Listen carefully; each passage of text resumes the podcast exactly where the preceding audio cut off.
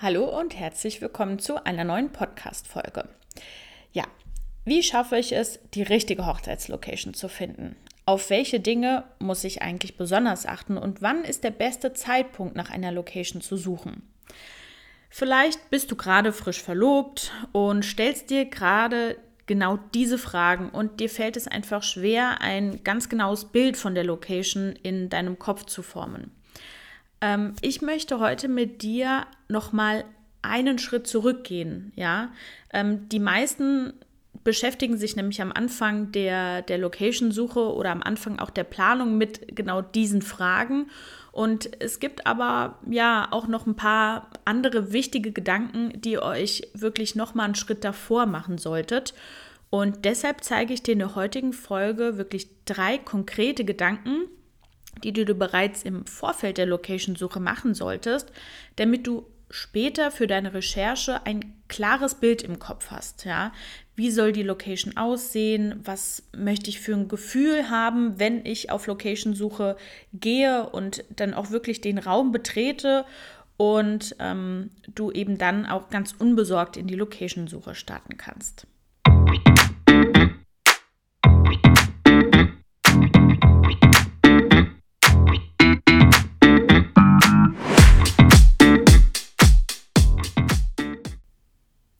Ja, wie schon gesagt, vielleicht bist du gerade frisch verlobt und ja, schon so kurz nach der Verlobung wirst du von ja, vielen Freunden und vielleicht auch von deiner Familie äh, mit Fragen konfrontiert, wie ja, wann steigt ihr denn in die Planung ein? Wisst ihr schon das Datum? Wisst ihr schon, wo ihr heiraten wollt? Und eigentlich dachtest du, dass es alles auch irgendwie noch ein bisschen Zeit hat, ja.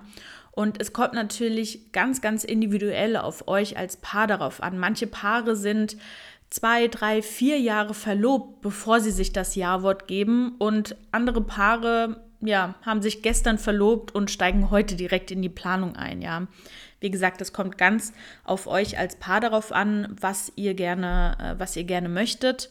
Und ähm, grundsätzlich ist es wirklich super wichtig, dass ihr euch gemeinsam als Paar zu Beginn hinsetzt und jeder mal ganz frei seine Gedanken und Ideen zu eurer Hochzeit äußert. Ja.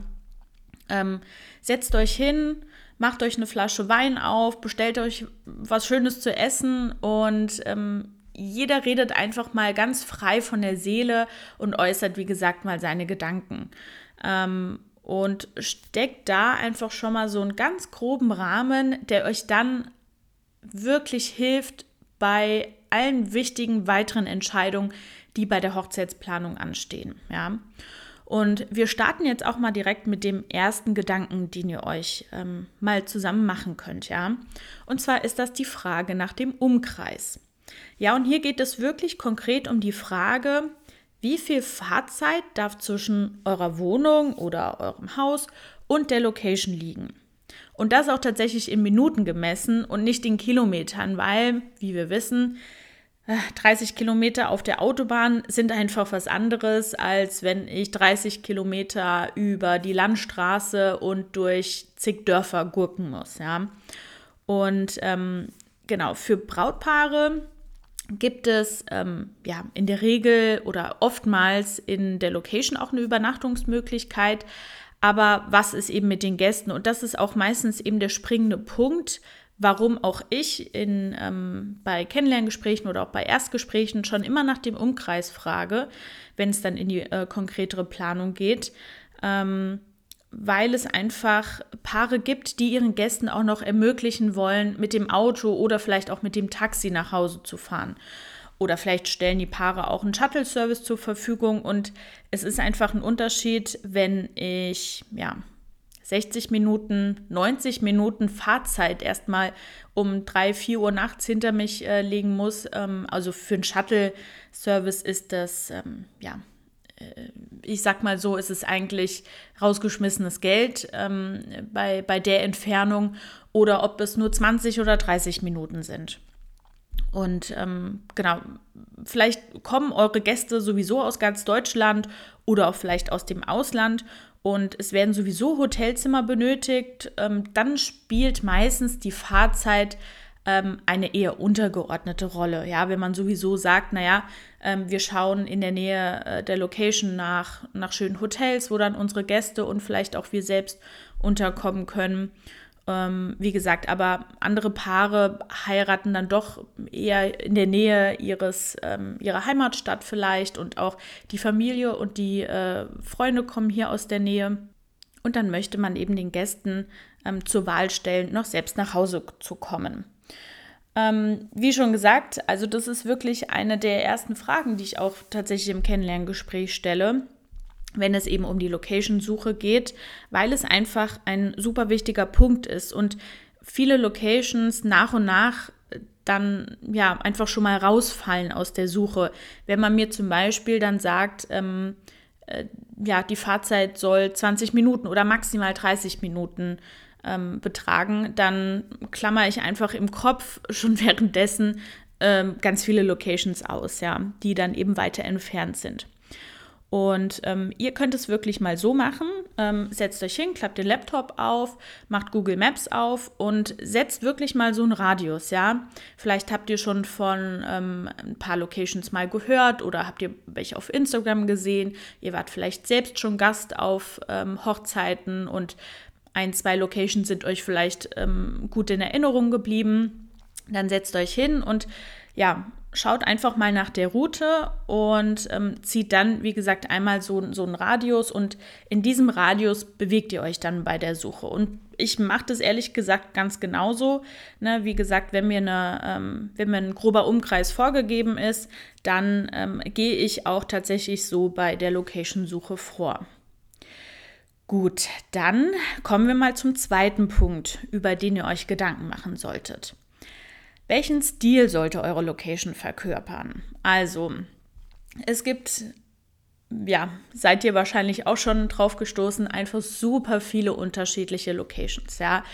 Es gibt Schlösser, es gibt Burgen, es gibt Weingüter, Rooftop-Bars, äh, Restaurants, Scheunen und das auch wirklich ja, in der unmittelbaren Umgebung, ja. Also alles das, was ich jetzt gerade aufgezählt habe, gibt es hier bei mir zum Beispiel im Rhein-Main-Gebiet innerhalb von auch einem Radius von 30 bis 40 Minuten, ja, kann man all das wirklich hier haben.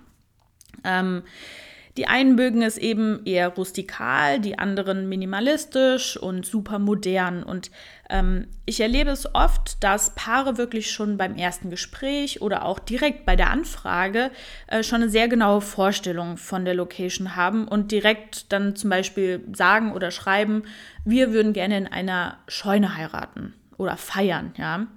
Aber der Teufel liegt manchmal im Detail. Auch hier gibt es wirklich einige Unterschiede, ja. Ähm, es gibt Scheunen, die innen sehr dunkel, rustikal und vielleicht eher etwas altmodisch daherkommen. Die würde ich jetzt zum Beispiel, wenn mir jemand sagt, naja, er möchte schon eher etwas moderner heiraten oder feiern, ähm, die und die Elemente sollen ähm, dabei sein, dann würde ich so eine Scheune vielleicht nicht vorschlagen, wenn aber ähm, wiederum mir jemand sagt, ne, modern, es soll hell, es soll vielleicht eher etwas schlichter sein, dann gibt es auch diese Scheunen. Gerade auch hier in der Umgebung, ja, gibt es wirklich sehr, sehr moderne ähm, Scheunen und wie gesagt, der Teufel steckt manchmal im Detail. Ähm, weil Scheune ist eben auch nicht gleich Scheune, ja, genauso wie Burg nicht gleich Burg sein muss, ja bei, bei vielen, wenn, wenn ich sage Schloss oder Burg, da haben wirklich viele ganz konkretes Bild schon, schon im Kopf. Aber es gibt auch durchaus ähm, Schlösser oder Burgen, die ganz, ganz moderne ähm, Innenräume haben ähm, für, für dann ganz moderne Feierlichkeiten. Ja. Ähm, es gibt aber auch dann wiederum Paare, die wirklich noch so gar keine Vorstellung haben, ja, ähm, und einfach auch möglichst unterschiedliche Locations besichtigen wollen, was auch wirklich voll okay ist, ja. Denn manchmal entsteht eben dieses konkrete Bild, von dem ich am Anfang gesprochen habe, erst, wenn man sich einen persönlichen Eindruck auch von der Location gemacht hat. Deswegen ist auch die Location-Suche und vor allem die Besichtigung wirklich so wichtig, ja. Ähm, ich erlebe das dann auch oft, wenn wenn wir Locations besichtigen und die Paare dann in diesen Raum eintreten, in dem dann letztendlich das Dinner und ähm, auch die Feierlichkeiten stattfinden. Und ich kann es dann meistens schon wirklich im Gesicht oder vor allem auch in den Augen ablesen, ah, jetzt fängt der Kopf an zu rattern, ja. Jetzt entsteht wirklich so dieses klare Bild, ah ja, ich kann mir vorstellen, wie hier die Dinnertafeln stehen, wie wir hier gemeinsam essen, wie wir hier gemeinsam tanzen. Ähm, und das ist dann oft, wie gesagt, bei der Besichtigung der Punkt, wo dieses klare Bild im Kopf entsteht. Und für diese Location, wenn es dann so im Kopf rattert, wird sich dann auch meistens entschieden. Ja. So, und der dritte und letzte Punkt, den wir heute besprechen, ist das Thema Budget. Ja, und zwar die Frage, wie viel vom Budget darf für die Hochzeitslocation abgehen? Und ich meine hier eben nicht das Gesamtbudget, sondern ganz grob, wie viel ihr für die Hochzeitslocation ausgeben wollt. Ähm, und das ist einfach ein Punkt, äh, bei dem es ja, große Unterschiede in der Kalkulation gibt. Wenn ähm, es zum Beispiel eine, eine Location wird, die nur eine Miete verlangt und beispielsweise kein Restaurant angeschlossen ist oder mit keinem festen Caterer arbeitet, dann ist das natürlich im Budgetplan ein deutlich kleinerer Posten als eine Location, bei der ihr Miete, Essen und auch Getränke direkt bucht. Ja. Ähm, das ist dann eben auch eher der Fall, dass Location-Betreiber zum Beispiel ja, mit drei oder vier festen Caterern arbeiten und euch die auch direkt bei der Besichtigung oder in, beispielsweise in der Hochzeitsmappe dann auch anbieten. Ähm, zum Teil wird auch ex exklusiv mit nur einem bestimmten Caterer gearbeitet. Vielleicht hier eine kleine äh, Randnotiz. Ähm, ich erlebe es auch oft, dass Paare dann so ein bisschen enttäuscht sind, weil, mh, mm, weil die Auswahl fehlt, ja, oder die vermeintliche Auswahl. Aber ähm, ich sage dann noch immer, es ist ein sehr, sehr, sehr, sehr gutes Zeichen, wenn Locations ähm, ja ein oder vielleicht auch nur zwei Caterer anbieten, ähm, weil die Abläufe dann einfach klar sind. Jeder weiß wirklich äh, die Location in- und auswendig oder kennt die Location in- und auswendig. Und ähm, das ist wirklich ein großer, großer Vorteil. Ja? Also nicht, ähm, nicht enttäuscht sein, wenn eben ihr zu einer Location fahrt und dann auf einmal rauskommt, ja, ihr müsst aber exklusiv diesen Caterer, ähm, diesen Caterer nehmen, seht es eher als Chance, ja. Ähm, dass, dass ihr zum einen euch nicht aus, aus fünf, sechs oder sieben jemanden auswählen müsst, weil je mehr Auswahl, desto schwerer fällt in der Regel dann auch die Entscheidung, ähm, sondern seht es, wie gesagt, eher als Chance, ja. Und ähm, genau bei, bei dem äh, Budget der Hochzeitslocation lohnt sich wirklich immer eine Rechnung auch pro Kopf. Ja, das heißt, wie viel kostet euch die Location und das Catering pro Gast? Hier jetzt zum Beispiel in meinem Umkreis, ja, im Rhein-Main-Gebiet, kann man zum Beispiel auch gut und gerne ja, zwischen 120 und teilweise 250, 280, aber auch über 300 Euro pro Person rechnen. Und ähm, ja, ihr seht hier schon, wenn man das dann mal wieder hochrechnet auf die Gesamtgästeanzahl, dann ist das einfach definitiv der größte Posten im Budgetplan und deshalb auch so wichtig, sich vor der Suche damit auseinanderzusetzen. Dann fasse ich abschließend noch mal kurz zusammen, welche drei konkreten Gedanken ihr euch im Vorfeld der Location-Suche machen solltet. Das war zum einen der Umkreis. Ähm, dann haben wir als zweites über ähm, de, den Stil der Location gesprochen. Und zum Abschluss ähm, haben wir das Thema Budget der Hochzeitslocation angerissen. Ja? Und wenn ihr euch wirklich über diese drei Themen mal ganz grob Gedanken gemacht hat, dann hilft euch das wirklich sehr für die weitere Planung, ja, für die weitere Planung der Location-Suche plus Recherche, aber auch für alles andere, was sich daran, ähm, daran anschließt. Dann hoffe ich sehr, dass dir die heutige Folge gefallen hat, du allerhand mitgenommen hast und ich freue mich schon, wenn du das nächste Mal einschaltest.